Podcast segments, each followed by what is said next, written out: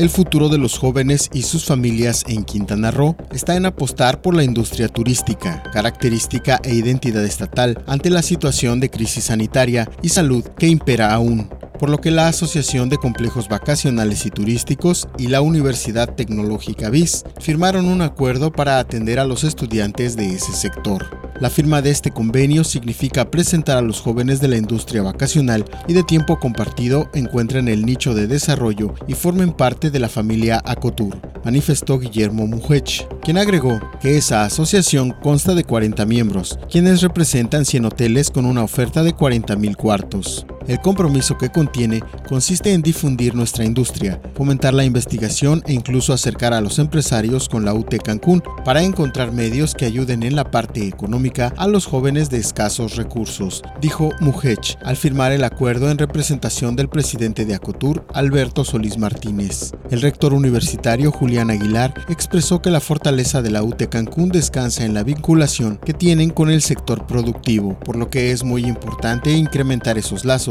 para ofrecer más oportunidades a los más de 3.200 estudiantes que se encuentran acreditados en estos tiempos de pandemia. Añadió que la formalización del convenio beneficiará a los estudiantes y a las nuevas generaciones para ofrecer una educación integral, ya que están convencidos de que las alianzas ayudan a fortalecer lo que hay de bueno en cada uno, pero también abrir áreas de oportunidad.